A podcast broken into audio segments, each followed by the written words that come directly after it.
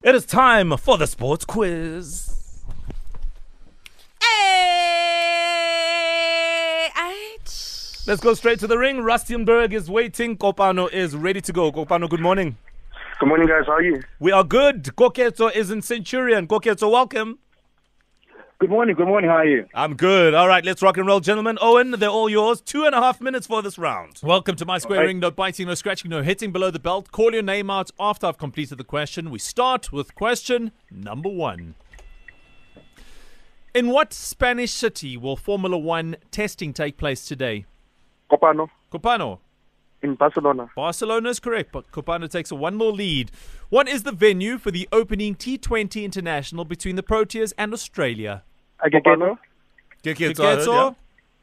Uh, is it the Wanderers? Wanderers is correct.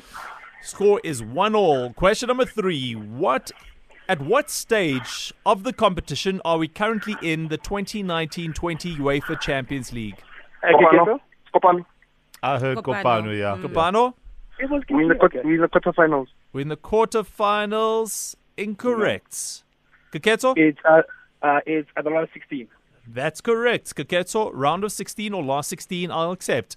Question number four with a score at 2-1. What is the nickname of Bloemfontein Celtic? Copano. Yes, Capano.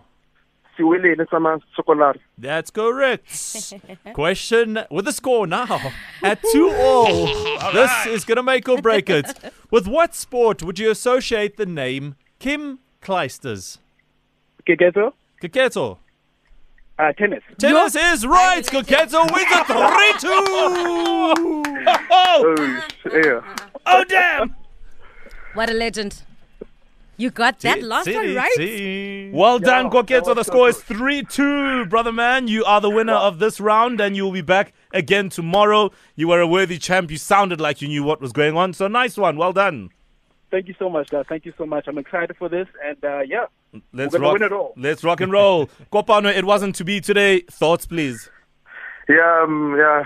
Um, it was a tough one today, but yeah, congrats to the brother there. Good luck going forward and smash it, man. Thank you, brother. Thank you.